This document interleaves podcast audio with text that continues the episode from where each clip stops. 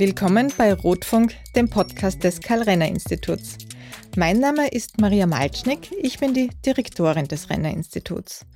Bei den Rotfunk Lectures sprechen Expertinnen und Experten über die großen gesellschaftlichen und politischen Fragen unserer Zeit.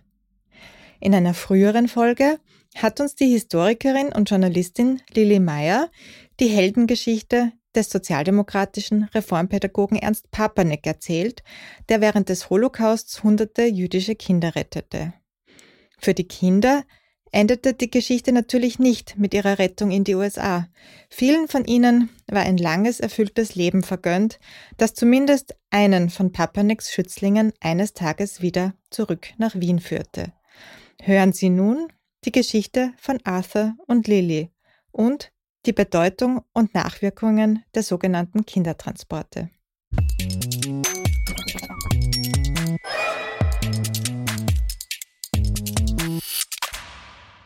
In meiner letzten Rotfunk-Lecture habe ich Ihnen etwas über den sozialistischen Reformpädagogen Ernst Papanek erzählt, der im Zweiten Weltkrieg hunderten jüdischen Kinder das Leben rettete. Heute wird es um eines dieser Kinder gehen, Arthur Kern. Und ich glaube, wie Sie merken werden, ist seine Geschichte auch eng mit meiner eigenen verbunden. Arthur und ich haben uns nämlich durch einen Zufall kennengelernt, und zwar sind wir beide in derselben Wohnung aufgewachsen. In der Gussenbauer Gasse 1 im 9. Bezirk, das ist ganz in der Nähe vom Franz-Josefs-Bahnhof, und dort haben wir im Abstand von 60 Jahren in dieser Wohnung gelebt. Also er hat seine Kindheit in den 30ern dort verbracht und ich meine Kindheit in den 90ern. Und kennengelernt habe ich Arthur, als ich elf Jahre alt war, weil er seine alte Wohnung wieder besuchen wollte und aus Los Angeles nach Wien reiste dafür. Das war im März 2003, also vor fast 20 Jahren.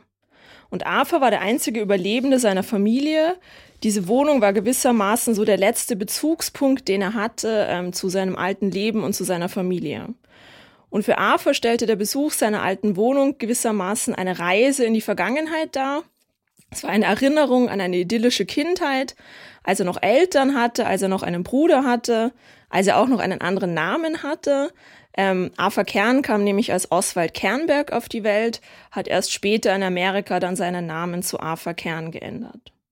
Und für mich selbst war sein Besuch auch eine ganze Reihe von Dingen. Es war meine erste Begegnung mit dem Holocaust, meine erste Begegnung mit dem Judentum. Ähm, und dieses Treffen hat mich sehr beeinflusst. Also Arthur und ich wurden lebenslange Freunde. Man kann sagen, dass auch mein Leben wirklich eine unvorhergesehene Wendung dadurch nahm. Ich habe Geschichte studiert später, ich promoviere in jüdischer Geschichte.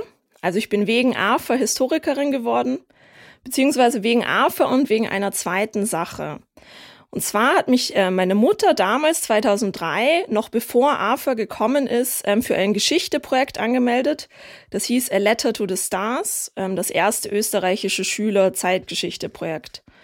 Wir wussten nämlich schon ein gutes halbes Jahr im Voraus, ähm, dass AFA kommen würde. Und für meine Mutter war es selbstverständlich, ähm, AFA zu erlauben, die Wohnung zu sehen.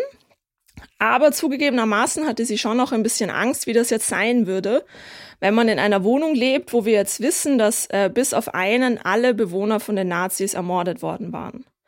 Und wir wussten ja auch nicht, wie AFA reagieren würde. Also vielleicht wäre der Besuch dieser Wohnung sehr emotional für ihn und er würde dann zusammenbrechen.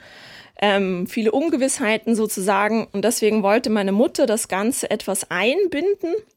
Sie wollte, dass da mehr ist als nur, ähm, dieser Amerikaner kommt, wir trinken Kaffee und dann fliegt er zurück. Und deswegen hat sie mich für A Letter to the Stars angemeldet. Wie gesagt, A Letter to the Stars, das erste österreichweite Projekt, in dem sich Schülerinnen und Schüler mit dem Holocaust auseinandergesetzt haben und ähm, österreichweit die Lebensgeschichten der österreichischen Holocaust-Opfer recherchiert haben.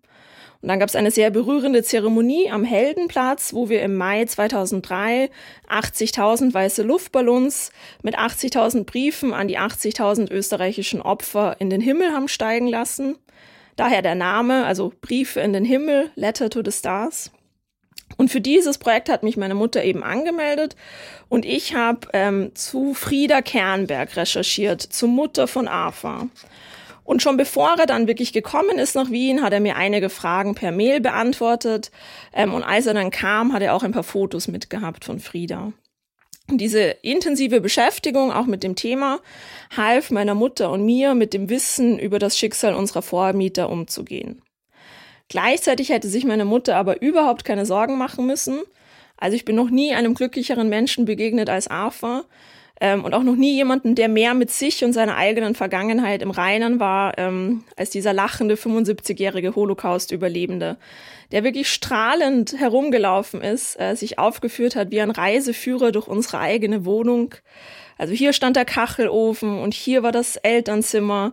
Ähm, als er in mein Kinderzimmer gekommen ist, hat er gerufen, das war das Klavierzimmer. Ähm, und er hatte mir auch so ein kleines Spiel, ähm, Spieluhrklavier mitgebracht als Erinnerung an dieses Klavier, das früher in meinem Zimmer stand. Es war also ein ganz äh, positiver, ganz wunderbarer Nachmittag. Allerdings hätte es dann ja auch aufhören können damit die Geschichte und niemand wusste, wie sehr diese Begegnung ähm, noch unser aller Leben beeinflussen würde oder wie sehr diese Wohnung äh, in Wien unsere Familien über die Kontinente hinweg auch für immer verbinden würde. Und zwar kam es jetzt zu einer völlig verrückten Verkettung von Zufällen, an deren Ende das verloren geglaubte Erbe von Arthurs Eltern wieder aufgetaucht ist. Äh, beziehungsweise kann man gar nicht verloren geglaubt sagen, weil niemand wusste, dass es existierte. Und diese Geschichte beginnt damit, dass das Projekt A Letter to the Stars mich sehr für Publicity eingesetzt hat, weil das halt so eine nette Geschichte war. Arthur und ich beide in derselben Wohnung. Jetzt ähm, suchte ich Informationen über seine Mutter Frieda. Und dann ist im Kurier ein Zeitungsartikel erschienen mit einem Foto von mir, wo ich ein Foto von Frieda Kernberg halte. Also ein Foto der kleinen elfjährigen Lilly und ich halte ein noch sehr kleineres, sepiafarbenes Foto von Arthurs Mutter Frieda. Und eine alte Dame hat jetzt dieses Foto erkannt und daraufhin ständig beim Kurier angerufen und verlangt, mit meiner Familie zu sprechen. Ähm, jetzt war es natürlich schon vor der Datenschutzgrundverordnung so, dass Zeitungen nicht einfach Telefonnummern rausgegeben haben, ähm, aber die sind immer mehr verzweifelt, niemand konnte mehr richtig arbeiten, weil ständig diese verrückte Frau anrief. Und dann wurde schließlich meine Mutter gefragt, ob wir halt mit dieser Frau sprechen könnten. Und es stellte sich raus, diese Dame war nicht verrückt. Ähm, sie hieß Valerie Bartusch, sie war 83 Jahre alt und sie bewahrte seit über 60 Jahren ein Paket von Arthurs Eltern auf. Also kurz vor seiner Deportation nach Polen ähm, hatte Arthurs Vater Hermann Kernberg ein Paket gepackt. Da waren die Pässe der Familien drin, da waren Firmenunterlagen, da waren private Dokumente. Und Hermann Kernberg war ein sehr optimistischer Mann und er hoffte, dass er selbst, seine Frau und sein ältester Sohn es irgendwie schaffen würden, aus dem Ghetto in Polen wieder zurückzukommen nach Wien. Und wenn man zurückkommen könnte, dann hätte man dieses Paket mit den Dokumenten und kann sich damit wieder ein Leben aufbauen.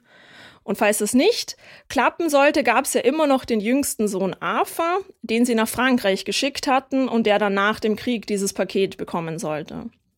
Und Hermann Kernberg gab jetzt also dieses Paket an seinen besten Freund. Aber dieser Freund war Halbjude, hatte selber Angst, verhaftet zu werden und gab das Paket weiter an seine 18-jährige Cousine. Und diese 18-jährige Cousine, das ist jetzt Valerie Bartosch, die eben 60 Jahre später das Foto von Frieda erkannt hat, weil es dasselbe Foto ist wie das Passfoto, das sie aufbewahrt hat. Sie hat immer behauptet, sie hat versucht, nach Kriegsende Arthur zu finden, schwer zu sagen, ob das stimmt. Andere haben ihn gefunden, sie nicht. Der Namenswechsel erschwerte das Ganze sicher. Ähm, auf alle Fälle hat sie das Paket nie weggeschmissen. Sie hat es bei jedem Umzug mitgenommen und jetzt eben 60 Jahre später beim zufälligen Blättern durch den Kurier ähm, Frieda erkannt und konnte so dieses Paket zurückgeben. Also ausgelöst durch diese wirklich verrückte Verkettung an Zufällen, wo Arthur meine Familie besuchte, meine Mutter mich für Letter to the Stars anmeldete, dann ein Zeitungsartikel erscheint, in dem ich genau dieses Foto von Frieda hochhalte, dass Valerie Bartisch auch nicht wie sonst immer am Sonntag Kronenzeitung gelesen hat, sondern an diesem Tag Kurier und das Bild erkannt hat. Ähm, ausgelöst durch all diese Zufälle bekam Arthur nun eine letzte Botschaft seiner Eltern tatsächlich auch eine Stange Geld, weil da war noch eine Schweizer Lebensversicherung dabei, die man geltend machen konnte. Aber natürlich war der ähm, emotionale Wert für Arthur viel, viel größer. Also er konnte anfangs gar nicht damit umgehen, dass es jetzt dieses Paket gab. Er hatte wirklich davor, außer ein paar Briefen und ein paar Fotos, die er als Zehnjähriger aus dem Album seiner Eltern gestohlen hatte, hat er nichts ähm, von seiner Familie. Und jetzt auf einen Schlag ähm, einen ganzen Umschlag voller Dinge. Und wie Sie sich sicher denken können, war daher unsere Freundschaft auch von Beginn an viel aufgeladener, viel emotionaler, als wenn Arthur jetzt wirklich nur einmal auf Kaffee und Kuchen vorbeigekommen wäre und das war's. Durch unser Treffen erhielt Arthur also eine neue Verbindung zu seiner Vergangenheit, auch eine Verbindung zu seiner alten Heimat. Er kam danach noch sehr oft nach Österreich. Und das Schöne für mich war, ähm, dass mich auch seine ganze Familie mit offenen Armen willkommen geheißen hat. Also Arthur und seine Frau Trudy begannen mich dann immer vorzustellen als ihre Austrian Granddaughter, ihre österreichische Enkeltochter. Und äh, das Schöne ist, dass die tatsächlichen Enkelkinder kein Problem damit hatten, dass es da plötzlich noch eine gab. Also bei vielen, vielen Besuchen in Amerika hat mich der gesamte Kernclan mit offenen Armen willkommen geheißen und wurde wirklich so zu einer Art amerikanischen Großfamilie für mich. Und wie ich ja vorhin auch schon gesagt hatte, ist auch mein berufliches Leben wirklich nicht unwesentlich durch dieses Paket beeinflusst worden. Also ich bin heute Historikerin, Journalistin und Autorin. Und die Liebe zum Wort, das ist ein Erbe meiner schreibenden Eltern. Aber Geschichte habe ich wirklich nur deswegen studiert, weil ich als Elfjährige durch diese schicksalshafte Begegnung Arthur und seine außergewöhnliche Lebensgeschichte kennengelernt habe. Ich habe später durch A Letter to the Stars noch viele weitere ähm, berührende Be Begegnungen gehabt mit Holocaust-Überlebenden. Ich fing in meiner Forschung an, mich mit Rettungsaktionen während des Holocaust zu beschäftigen und auch mit den Nachwirkungen dieser Rettung. Ähm, ich machte eine Ausbildung zur Referentin in der KZ-Gedenkstätte Dachau. Ich begann Vorträge über den Holocaust zu halten. Und 2018 erschien dann mein erstes Buch, in dem ich die Geschichte von AFA, aber auch die Geschichte unserer Freundschaft erzähle. Ähm, das heißt Arthur und Lilly, das Mädchen und der Holocaust-Überlebende. Und quasi eine Art Fortsetzung, Spin-off könnte man vielleicht sagen, war dann mein neues Buch, das dieses Jahr erschien, Auf Wiedersehen Kinder. Das war eben diese Biografie über Ernst Papanek. Und wie ich anfangs erwähnt hatte, war Arthur eines der Kinder, die von Ernst Papanek gerettet wurden. Ernst Papanek war ein österreichischer Reformpädagoge und Sozialist, der 1939 vier Kinderheime bei Paris geleitet hat für jüdische Flüchtlingskinder. Und die meisten dieser Kinder waren wie Arthur auf einem sogenannten Kindertransport aus Österreich und Deutschland nach Frankreich gerettet worden. Ähm, die Kindertransporte stechen in der Holocaust-Forschung hervor als eines der wenigen positiven Ereignisse in einer Zeit des Horrors und der Gräueltaten. Da, dazu muss man vielleicht auch nochmal zurückdenken und sagen, dass es ja immer Kinder sind, die das Überleben und die Zukunft eines Volkes garantieren. Und die Nationalsozialisten haben diesen Gedanken auf sehr perfide Art und Weise umgedreht, wollten verhindern, dass die nächste jüdische Generation aufwächst. Also gesamt sind gut sechs Millionen Juden im Holocaust ermordet worden und mindestens ein Viertel davon, also eineinhalb Millionen Opfer, waren Kinder. Und man schätzt, dass nur rund 100.000 Kinder den Holocaust überlebt haben. Und 15.000 dieser Kinder konnten eben gerettet werden, weil ihre Eltern bereit waren, sich von ihnen zu trennen und diese Kinder alleine in die Freiheit zu schicken, eben auf so einem Kindertransport. Und Historiker nennen das die größte Rettungsaktion während des Holocausts, eben diese 15.000 Kinder. Diese Kinder waren zwischen zwei und 16 Jahren alt. Also man muss sich das auch nochmal wirklich so vor Augen halten. Manche dieser Kinder waren zwei oder drei Jahre alt, als sie weggeschickt wurden. Falls Sie schon mal gehört haben ähm, von Kindertransporten, meistens kennt man die nach England. Das sind die größten Kindertransporte. Allein, zwei, äh, allein 10.000 Kinder, die man dort in Pflegefamilien untergebracht hat. Die Transporte nach Frankreich waren wesentlich kleiner. Das waren nur gut 200 Kinder. Ähm, ausgewählt wurde aber bei allen Kindertransporten gleich, egal in welches Land es ging. Es gab sehr, sehr viele bürokratische Hürden. Es gab sehr strenge ärztliche Kontrollen. Die Kinder mussten völlig gesund sein, durften keinerlei Verhaltensauffälligkeiten haben. Ähm, kranke oder behinderte Kinder oder auch Kinder mit Lernschwächen zum Beispiel wurden nicht zugelassen. Und das klingt wahnsinnig schlimm aus heutiger Sicht. Und es ist auch wahnsinnig schlimm. Damals geschah es mit den besten Absichten. So der Hintergedanke war, man will möglichst viele Kinder retten und das heißt, die Kinder, die jetzt schon in Paris oder in London sind, dürfen dort nicht negativ auffallen. Ähm, sonst erlaubt die Regierung vielleicht keine weiteren ähm, Kindertransporte.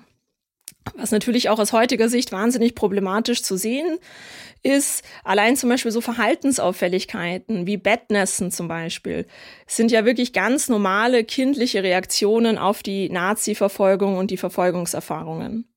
Und im Nachhinein betrachtet hätte man wesentlich mehr Kinder retten können, wenn man weniger streng ausgewählt hätte, ähm, da die Transporte ohnehin mit Kriegsbeginn eingestellt wurden, also nur ähm, ein gutes Dreivierteljahr stattfanden. Und in Arthurs Familie nahm das Ganze jetzt eine besonders tragische Wendung an, ein tragisches Schicksal. Und zwar waren Arthur und sein Bruder Fritz beide angemeldet für einen Kindertransport. Arthur, der damals noch Oswald hieß, also Oswald und Fritz Kernberg standen beide auf dieser Liste, aber Fritz wurde nicht mitgenommen. Fritz Kernberg litt an einer Form von Epilepsie, hatte deswegen eine Lernschwäche, sodass eben der zehnjährige Oswald und der 13-jährige Fritz in der Schule in dieselbe Klasse gegangen sind. Fritz wurde also nicht mitgenommen, blieb bei den Eltern in Wien. Nur der zehnjährige Oswald konnte es also äh, schaffen, konnte ins Ausland fliehen, wo er überlebt hat und ähm, später dann eben seinen Name, Namen in A veränderte. Und im Gegensatz zu den britischen Kindertransporten mit ihrem Fokus auf Pflegefamilien hat man in Frankreich von Anfang an die kollektive Unterbringung der Kinder ins Auge gefasst. Die Kinder wurden übernommen von einer Hilfsorganisation, die hieß OSE, OSE, OSE, ein ursprünglich russisch-jüdisches Hilfswerk, ähm, das inzwischen aber weltweit agierte und bei Paris eben mehrere Heime für diese Flüchtlingskinder eröffnete. Und geleitet wurden diese Heime von deutschen und österreichischen Exilpädagogen, eben allen voran vom ähm, Direktor Ernst Papanek. Papanek war ein Wiener Sozialist, war schon zu Zeiten des Austrofaschismus geflohen und ähm, leitete jetzt eben diese Heime bei Paris. Er war wirklich ein sehr, sehr progressiver Lehrer und Reformpädagoge. Also diese Heime, diese Heimschulen würden ganz sicher heute auch noch als sehr fortschrittlich gelten. In meiner letzten Rotfunk-Lecture habe ich mehr über diese Pädagogik von Papanek gesprochen, auch noch ein bisschen über die Hintergründe der Rettung der Kinder und auch beschrieben, wie es Ernst Papanek eigentlich geschafft hat, diese Kinder von Frankreich nach Amerika zu retten, nachdem ja dann ähm, die Deutschen große Teile Frankreichs erobert hatten. Heute möchte ich Ihnen aber noch ein bisschen was anderes erzählen, über einen anderen großen Forschungsschwerpunkt von mir, und zwar zu den langfristigen Nachwirkungen der Rettung durch einen Kindertransport. Mein Interesse an den Kindertransporten kam jetzt nicht allein durch AFA, sondern wie ich gesagt hatte, habe ich ja auch ähm, in den Jahren danach oft an der Letter to the Stars teilgenommen. Und da gab es zum Beispiel Einladungsprojekte, wo viele ehemalige Österreicher nach Wien gekommen sind, ähm, wo ich viele kennengelernt habe, viele Holocaust-Überlebende. Und im Jahr 2007 bin ich dann mit einer Gruppe als Botschafter der Erinnerung nach New York gereist, wo wir auch österreichische Holocaust-Überlebende kennengelernt haben. Ähm, und zufälligerweise sind jetzt wirklich alle ersten sozusagen Holocaust-Überlebenden, die ich getroffen habe, immer auf einem Kindertransport gerettet worden. Nach Frankreich wie Arthur oder nach England wie viele der anderen, die ich später kennengelernt habe. Und deswegen war das mein erstes großes Forschungsprojekt an der Uni, wo ich mich mit den langfristigen Nachwirkungen der Rettung auf einem Kindertransport beschäftigt habe und dafür 13 Holocaust-Überlebende interviewt habe, die heute alle in Amerika leben. Weil man muss sagen, die Geschichte war mit Ende des Zweiten Weltkriegs noch nicht vorbei. Ähm, es war nicht einfach Kriegsende, alles war gut, die Rettung blieb für diese Kinder mit vielen Folgen. Wobei man sagen muss, als erstes kam einfach mal eine Phase des sehr langen Schweigens. Die Betroffenen haben fast 50 Jahre lang nicht über die Kindertransporte gesprochen das war jetzt aber keine bewusste Entscheidung, das zu verschweigen, sondern vielen war einfach nicht klar, dass sie Teil einer größeren Geschichte waren. Also sie erinnerten sich schon daran, dass sie mit ein paar anderen Kindern gemeinsam nach England gekommen waren, aber sie wussten nicht, dass es 10.000 andere Kinder waren. Sie wussten auch nicht, wo organisiert das Ganze war. Es gab wirklich Fälle in meinen Interviews, wo sich Menschen seit 20 Jahren kannten und nicht wussten, dass ihr Gegenüber auch auf einem Kindertransport war weil man einfach wirklich nicht darüber gesprochen hat. Und verstärkt wurde das durch ein generelles Desinteresse der Gesellschaft am Holocaust und durch das Gefühl, dass die KZ-Überlebenden mehr Leid erlitten hatten. Wirklich erst in den 1980ern, als dann ein Großteil der ehemaligen KZ-Häftlinge verstorben war, gelang es vielen Kindertransportkindern dann auch zum ersten Mal zu sagen, dass sie selber auch traumatische Erfahrungen gemacht hatten. Und die deutsche Historikerin Rebecca Göpfert, die nennt es das Heraustreten aus dem Schatten der Auschwitz-Überlebenden. Also diese Auschwitz-Überlebenden, die einfach im Alter sterben mussten, damit jetzt diese ehemaligen Kinder auch anfangen können, über ihre Erfahrungen zu sprechen.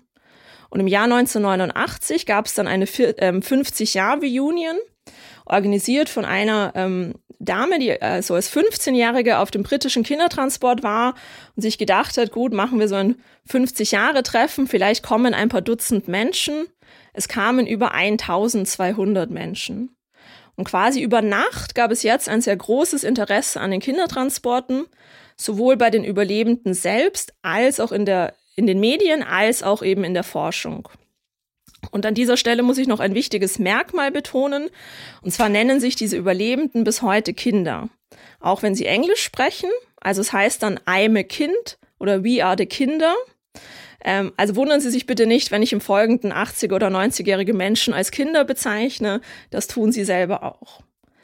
Ähm, und nachdem es diese 50-Jahr-Phase gab, wo nichts passiert ist, kam es jetzt also zu einer sehr späten Beschäftigung mit der Vergangenheit, die jetzt dafür aber umso wichtiger wurde. Und ein wichtiger Bestandteil dieser Beschäftigung war der Besuch des Geburtsorts. Also ganz wie bei Arthur, der ja auch nach Wien zurückkam. Viele der Kinder hatten sich geschworen, nie wieder zurückzufahren.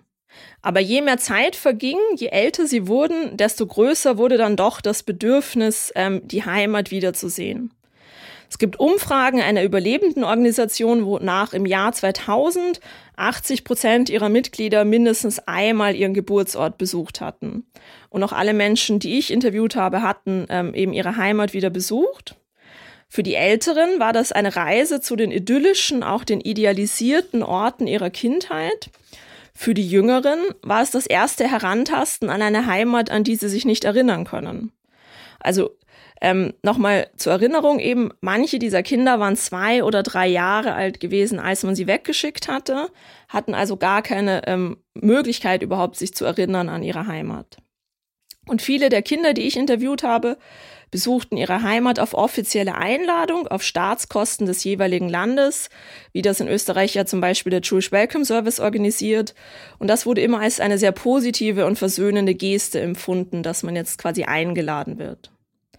Um dieselbe Zeit herum haben viele der Menschen damit begonnen, öffentlich von ihren Erfahrungen zu erzählen, also in Schulen oder Universitäten oder Synagogen zu gehen und eben öffentlich über ihr Leben und ihre Vergangenheit zu sprechen. Sie wollten also die Geschichte lebendig halten. Gleichzeitig muss man sagen, dass Sprechen ja oft auch eine therapeutisch, eine heilende Wirkung hat. Also ich kenne viele ähm, Überlebende, die das wirklich mehr für sich selbst machen als für das Publikum. Das ist dann quasi ein Nebeneffekt, dass man ähm, der neuen Generation ähm, etwas über den Holocaust beibringt. Und ähnliche Beweggründe stehen hinter dem Schreiben von Autobiografien, also dem Bedürfnis aufzuschreiben, was passiert ist. Das kennen wir auch aus der Psychologie sehr häufig, wenn man Trauma überlebt hat, besonders wenn diese Traumata in der Kindheit waren, ähm, hat man das Bedürfnis, das aufzuschreiben. Das zeigt sich auch daran zum Beispiel, wie viele Workshops es gibt für Holocaust-Überlebende, ähm, die ihnen eben helfen, ihre Geschichte aufzuschreiben. Wobei das jetzt bei den Kindertransporten auch wieder sehr lange dauerte. Also ab den 90ern eigentlich, sobald man sich öffentlich an die Kindertransporte erinnerte, fing man auch an, sich selbst daran zu erinnern. In meinen Interviews war es jetzt so, dass niemand eine Autobiografie veröffentlicht hat, aber die Hälfte hat eine geschrieben. Also auch hier sieht man, dass das Schreiben wichtiger ist eigentlich, als dass es gelesen wird. Und diese Autobiografien sind in der Forschung eine sehr wichtige Quelle, weil es kaum Akten zu den Kindertransporten gibt. Also weil wir oft wirklich auf diese Erinnerungen angewiesen sind. Und wenn man die analysiert und sich anschaut, ist auffallend, dass die alle sehr ähnlich aufgebaut sind. Es beginnt mit der Beschreibung der idyllischen Kindheit, dann kommen die Novemberpogrome oder der Anschluss Österreichs als erster tragischer Höhepunkt und dann eine sehr ausführliche Beschreibung der Flucht, des Kindertransports und des Lebens im Exil. Und am Ende wird in wenigen Seiten das gesamte Leben nach 1945 beschrieben. Obwohl das ja mit Abstand über Jahrzehnte gesehen den Großteil des Lebens ausmacht. Das wird ganz, ganz kurz behandelt. Also es ist ganz klar, der Anlass zum Schreiben ist das Festhalten der, der Tragödie, die man erlebt hat, aber auch der Rettung, die einen davor bewahrt hat. Und nicht eigentlich eine Autobiografie in dem Sinne, dass man sein ganzes Leben erzählt. Ein weiteres großes Motiv ist auch das Erinnern an verstorbene Familienmitglieder, also dass man alle Details, alles, was man noch über sie weiß, eben auch aufschreibt. Ein weiterer ähm, spannender Punkt bei den Nachwirkungen ähm, eben nach dem Kindertransport war dann die Bildung von Kindertransportorganisationen. 1989 eben in London dieses erste Treffen. Danach sind weltweit Gruppen entstanden. Äh, in den USA heißt die Kindertransport Association. Ähm, die trifft sich regelmäßig, hat bis ähm, vor kurzem wirklich auch noch jährliche Konferenzen veranstaltet, ähm, viele weitere Veranstaltungen. Und es war wirklich oft jetzt das erste Mal, dass die Kinder bewusst andere Kinder getroffen haben. Ähm, und viele von ihnen beschrieben dieses außergewöhnliche Gefühl, sich selbst inmitten einer Gruppe fremder Menschen wiederzuerkennen. Also einer meiner Interviewten hat es beschrieben, das ist so, als wäre man zwei Marsmännchen, die beide auf der Erde gestrandet sind und sich jetzt nach 50 Jahren zum ersten Mal treffen und zum ersten Mal eben ein anderes Marsmännchen erkennen. Das war eine sehr bedeutende, einschlagende, positive Erfahrung zu wissen, dass man nicht alleine ist, dass es andere Menschen gibt, die dasselbe durchgemacht haben. Und diese Organisationen haben dann oft ähm, Ortsverbände äh, gegründet, die wirklich so wie eine Art Selbsthilfegruppen waren, wo diese Kindertransportkinder offen über ihre Erfahrungen sprechen konnten. Und durch dieses gemeinsame Erinnern, das gemeinsame Wiederfinden der Vergangenheit ist auch eine sehr starke Identität entstanden. Also man wusste jetzt, dass man Teil einer Gruppe ist und auf diesen Treffen hat sich das eben durchgesetzt, dass die Kinder sich eben als Kinder bezeichnen, ähm, dass diese damals ja auch schon äh, älteren Pensionisten sich selber eben als Kinder bezeichnen. Ein weiterer spannender Aspekt in meiner Forschung ist die Frage nach Familie und Familienersatz. Aktuellen Studien zufolge haben zumindest 40 Prozent der Kindertransportkinder ein Elternteil wiedergesehen. Und das kam als große Überraschung. Also lange Zeit glaubte man, dass wirklich fast 90 Prozent aller Eltern äh, von den Nazis umgebracht wurden. Und dann hat mal jemand eine große Studie gemacht und wirklich sehr, sehr viele Kindertransportkinder gefragt. Und man ist draufgekommen, dass unter Anführungszeichen nur 60 Prozent der Eltern umgebracht wurden was natürlich immer noch sehr viel ist, aber was wirklich damals eine große Erkenntnis oder Überraschung auch war, weil viele davon ausgegangen sind, dass einfach alle Eltern gestorben sind. Es gab also eben in 40 Prozent äh, der Fälle diese lang ersehnte Wiedervereinigung mit den Eltern, nur war die oft von sehr viel Konflikten geprägt. Man könnte das vielleicht am besten als Kulturschock bezeichnen. Also es waren ja mehr, es waren sechs oder mehr Jahre vergangen, seit diese Kinder ihre Eltern zum letzten Mal gesehen hatten. Und die Kinder waren erwachsen geworden in der Zwischenzeit. Viele meiner Interviewten beschrieben dieses Gefühl, wie sie jetzt 18, 19 Jahre alt sind und ihre Eltern sie immer noch wie Kinder behandeln und wollen, dass man ihnen die Hand gibt, wenn man über die Straße geht zum Beispiel. Oder die ihnen Puppen mitgenommen haben ähm, zur, zum Wiedertreffen, nur man spielte ja nicht mehr mit Puppen. Also es dauerte lange, bis sich alle an die neue Situation gewöhnt haben. Außerdem waren die Eltern selbst ja oft in Konzentrationslagern, in Ghettos oder im Versteck gewesen, also waren selber sehr traumatisiert, waren oft auch von dieser Wiedervereinigung überfordert. Besonders schwierig war es bei den kleinen Kindern, die oft kein Deutsch mehr konnten. Und das ist ein sehr grobes Versäumnis dieser Hilfsorganisationen in England, die immer gesagt haben, die Wiedervereinigung mit den Eltern ist das erklärte Ziel, aber niemand hat darauf geachtet, dass diese Kinder weiterhin Deutsch können. In Frankreich war das anders, in den Kinderheimen sprach man Deutsch, aber in England war das ein sehr häufige Folge, dass sich die Eltern dann erstmal gar nicht mit ihren Kindern unterhalten konnten, weil sie eben nicht mehr dieselbe Sprache sprachen. Es gab einige Fälle, wo die Kinder tatsächlich christlich getauft worden sind oder wo sie zumindest nicht mehr so orthodox religiös waren, wie ihre Eltern sie weggeschickt hatten. Auch das war schwierig. Und oft kam es auch zu Loyalitätskonflikten mit den liebgewordenen britischen Pflegefamilien. Also diese Wiedervereinigung war ja nicht nur die Erfüllung aller Hoffnungen, dass die Eltern den Holocaust überlebt hatten, sie war auch eine erneute Trennung vom gewohnten Leben. Ähm, und gerade für die jungen Kinder, die sich ja gar nicht daran erinnern konnten, an ihr altes Leben, an ihre Eltern, die jetzt gezwungen wurden, ihre englischen Pflegefamilien zu verlassen, das war für die so wie jetzt verlasse ich eigentlich das erste Mal meine Familie. Also eine sehr verzögerte sozusagen ähm, Trennungsreaktion. Und es dauerte sehr lange, diese Familienbande wieder herzustellen. Und in manchen Fällen ist es auch nie gelungen. Also es gibt vereinzelte Fälle, wo die Kinder sogar bei den Pflegefamilien geblieben sind, obwohl die ähm, leiblichen Eltern den Holocaust überlebt hatten, weil man einfach nicht wieder zusammengefunden hat. Deswegen ist bei dieser Frage nach den Familien eben auch die Pflegefamilie sehr wichtig. Die Hälfte der Menschen, die ich interviewt habe, sind bis heute in engem Kontakt mit ihren Pflegefamilien. Also da sind einfach wirklich Familienbande entstanden. Diese Pflegeeltern sind die Großeltern für die eigenen Kinder. Und das spielt bis heute eine, gute, eine große Rolle. Natürlich gab es jetzt auch Fälle, wo die ähm, Kinder großes Pech hatten, wo sie in desinteressierten oder vielleicht sogar ähm, gewalttätigen Pflegefamilien gelandet sind. Dort hat man dann nicht diesen ähm, Kontakt gehalten über die Jahrzehnte. Aber in vielen Fällen eben schon. Und jetzt gibt es den dritten Fall, die Kinder, die nicht mit ihren Eltern wiedervereinigt wurden, die eben keine nahe Bindung zu ihrer Pflegefamilie hatten. Und hier wurden jetzt vor allem die anderen Kinder wichtige Besuchspersonen. Besonders in Frankreich, wo sie ja alle gemeinsam in den Heimen gelebt hatten. Und dann auch später bei diesen Überlebenden treffen.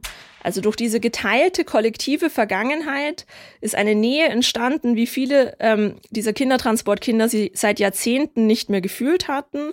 Und es sind jetzt enge, freundschaftliche, fast schon familiäre Bande entstanden. Ich kann das auch ganz anekdotisch bestätigen, dass einfach alle dieser Kindertransportkinder, die ich kenne, ähm, fast ihr gesamter Freundeskreis sind andere Kindertransportkinder heute. Es gibt auch auffallend viele Ehen zwischen diesen Kindern, die sich alle aber erst in Amerika kennengelernt haben. Also es ist nicht, dass sie sich schon davor kannten, sondern dass diese gemeinsame Vergangenheit eben eine Basis geschaffen hat, ähm, die einen dann angezogen hat. Zum Beispiel beim 80. Geburtstag von Arthurs ähm, Ehefrau Trudy waren von den gut 30 Gästen acht gemeinsam in einem Kinderheim in Frankreich und eben nach all diesen Jahren immer noch beste Freunde. Und abschließend möchte ich noch einen letzten Aspekt vorstellen, beziehungsweise eine Reihe von Aspekten, die sehr spannend waren innerhalb der Identitätssuche für diese Kindertransportkinder. Und der erste Punkt hier ist der außergewöhnlich hohe berufliche Erfolg der Kinder. Also unter diesen 15.000 Menschen gibt es zum Beispiel drei Nobelpreisträger. Es hat sich mal jemand ausgerechnet, dass es eine halbe Million höhere Wahrscheinlichkeit gibt, einen Nobelpreis zu gewinnen, wenn man auf einem Kindertransport war. Ähm, und lange wurde das Ganze anekdotisch erzählt, dass alle so erfolgreich sind, dass es da so viele Millionäre gibt bis dann im Jahr 2006 ähm, die Universität Harvard wirklich eine fünfjährige Studie gemacht hat, wo sie Zensusdaten und Steuerdaten analysiert haben. Seitdem kann man das tatsächlich auch ähm, wissenschaftlich belegen. Also diese Kindertransportkinder hatten einen sehr hohen Bildungsstandard, verdienten im Durchschnitt fast doppelt so viel wie die in Amerika geborenen Gleichaltrigen. Und das Bemerkenswerte hier ist, dass sie eben nicht nur wesentlich gebildeter und erfolgreicher sind als die Durchschnittsamerikaner, sondern auch als die jüdisch-amerikanische Bevölkerung. Also dieses Klischee sozusagen, alle Juden sind so erfolgreich, gilt jetzt hier nicht, weil sie sind auch noch mal erfolgreicher als die amerikanischen Juden. Und dafür gibt es eine ganze Reihe von Gründen. Das erste ist ein Gefühl von Verantwortung, etwas aus dem eigenen Leben zu machen, weil man überlebt hat. Viele dieser Kinder hatten in den letzten Briefen ihrer Eltern die Aufforderung bekommen, gut zu lernen, etwas Braves quasi zu machen, etwas aus seinem Leben zu machen. Und sie hätten an dieser Aufforderung zerbrechen können, aber fast alle haben es eben geschafft, das eigentlich in eine, in einen Antrieb, in eine positive Energie umzuwandeln. Dann kommt es zu einem Zusammenspiel von guter europäischer Bildung und den Möglichkeiten, die man in Amerika vorfindet. Also in den 30er und 40er Jahren war eine europäische, besonders eine deutsche Schule so viel anspruchsvoller als eine amerikanische Schule, dass die Kinder dann später oft Klassenbeste waren in Amerika. Gerade in den Naturwissenschaften. Also in, äh, in Deutschland, in Österreich gab's Mathematik, Physik, Chemie, Biologie, geometrisches Zeichen als einzelne Fächer und das war Sciences in Amerika. Ähm, jetzt kann man zwar vielleicht nicht so gut Englisch, aber in all diesen naturwissenschaftlich-mathematischen Fächern ist man sehr viel besser als die ähm, Klassenkameraden in Amerika. Ähm, und dann gibt es eben diese Möglichkeiten, die es in Amerika ganz besonders gibt, nämlich Universitätsstipendien auf einer Skala, die es in Europa nicht gab. Ähm, und dadurch, dass sie eben so gut in der Schule waren, bekamen sie dann oft diese ähm, Stipendien, haben eben dann sehr oft studiert. Ähm, das erklärt auch, warum so viele dieser Kindertransportkinder in der Technikbranche gelandet sind. Viele leben eben in Kalifornien und nicht in New York, wo ja ähm, traditionell sehr viele Holocaust-Überlebende leben, weil in Kalifornien eben die ähm, Industrie ist. Also Arthur Kern zum Beispiel wurde Raketentechniker äh, und war an der Mondlandung beteiligt. Ein weiterer Grund ist, dass diese Kinder natürlich Entbehrungen gewöhnt waren, oft zu Workaholics wurden und es ist auch ein bekanntes psychologisches Bewältigungsschema. Also dieses Streben nach Erfolg, um sich auch seinem eigenen Trauma nicht stellen zu müssen. Ich will also nicht sagen, dass diese Menschen alle psychisch völlig gesund waren, aber sie waren eben beruflich außergewöhnlich erfolgreich. Bei der psychischen Gesundheit sieht man jetzt große Unterschiede. Wer war zum Beispiel in einem Heim von Ernst Papanek oder wer war in einer Pflegefamilie? Weil, ähm, wie ich auch letztes Mal in der Folge erklärt habe, die Pädagogik von Papanek hier sehr viele positive Auswirkungen hatte, diese französischen Kindertransportkinder als Erwachsene oft wesentlich besser mit ihren Erfahrungen umgehen konnten, als die Kindertransportkinder, die in England oder später in Amerika in einer Pflegefamilie waren. Ein weiteres gemeinsames ähm, identitätsstiftendes Phänomen ist, dass auffallend viele ähm, Kinder in soziale Berufe gegangen sind. Ähm, einige hauptberuflich, also als Lehrer, als Ärzte, als Psychologen, Sozialarbeiter, vor allem dann auch später nach der Pension in sehr vielfältigen Ehrenämtern. Also dieses Bedürfnis, anderen zu helfen, und zwar nicht anderen, die man kennt, sondern auch Fremden zu helfen, genauso wie ihnen selbst ja als Flüchtlingskinder von fremden Menschen geholfen worden war. Dieses Bedürfnis, etwas zurückzugeben, das ist sehr weit verbreitet. Und ähm, drittens möchte ich noch ansprechend eine interessante Frage in dieser Identitätssuche. Und zwar sehen sich die Kindertransportkinder selber als Holocaust-Überlebende. Dazu muss man wissen, dass es eine Zeit gab in der Forschung und auch vor allem in Kreisen von Holocaust-Überlebenden, wo man gesagt hat, es gibt eine Art Hierarchie unter Holocaust-Überlebenden. Also dass quasi ein KZ-Überlebender mehr wert ist, weil er mehr gelitten hat man gestand also den Kindertransportkindern nicht zu, vollwertige Holocaust-Überlebende zu sein, weil gerade auf so überlebenden Treffen, auf überlebenden Konferenzen die anderen Überlebenden gesagt haben, ja, ihr wart ja in England oder in Frankreich und ihr habt ja nichts Schlimmes erlebt. Und man muss auch dazu sagen, dass es in der Psychologie sehr lange die Fachmeinung gab, dass sich Kinder nicht an Leid erinnern können und dass es deswegen keine Auswirkungen hat. Also noch in den 1960ern zum Beispiel hat ein deutsches Gericht einen Entschädigungsantrag abgelehnt, weil die Person im KZ ja ein Kind gewesen war und sich dann eh nicht daran erinnern kann. Ähm, und das alles ist natürlich ähm, heute längst überholt. Seit den 1990ern spätestens gibt es diese Erkenntnis, dass man auch Leid nicht vergleichen kann. Also die offizielle Definition ist heute, jeder Mensch, der von den Nationalsozialisten verfolgt wurde und überlebt hat, ist ein Überlebender. Und dabei ist es ganz egal, ob man 1933 mit der Queen Mary nach New York gefahren ist oder ob man in einem KZ war. Aber die Tatsache, dass es diese Diskussion überhaupt gab, hat dazu geführt, dass bis heute viele dieser Kindertransportkinder ein Problem damit haben, sich selbst als Holocaust-Überlebende zu bezeichnen. Alle Menschen, die ich zum Beispiel interviewt habe, haben schon gesagt, ja, sie sind Überlebende, aber über die Hälfte hatte sofort ein Ja, aber. Ja, ich bin ein Überlebender, weil meine Familie das sagt. Oder ja, aber die anderen haben doch mehr Leid erlitten. Also obwohl ihre traumatischen Erfahrungen auch bis heute sehr präsent sind in ihrem eigenen Leben, tendieren sie sehr klar dazu, ähm, ihr Leid zu, äh, zu relativieren. Eine große Rolle spielt hier natürlich auch Survivors Guild also diese Schuldgefühle überlebt zu haben, verstärkt durch eine zweite Art der Schuldgefühle gegenüber äh, KZ-Häftlingen zum Beispiel, die eben mehr Leid erlitten hatten als sie selbst.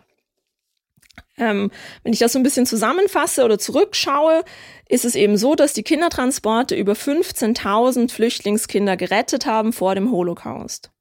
Man hätte im Nachhinein mehr Kinder retten können, wenn man weniger streng ausgesucht hätte, weil eben mit Kriegsbeginn die Kindertransporte sowieso eingestellt wurden. Trotzdem war der Kindertransport als, als humanitäre Rettungsaktion äußerst erfolgreich.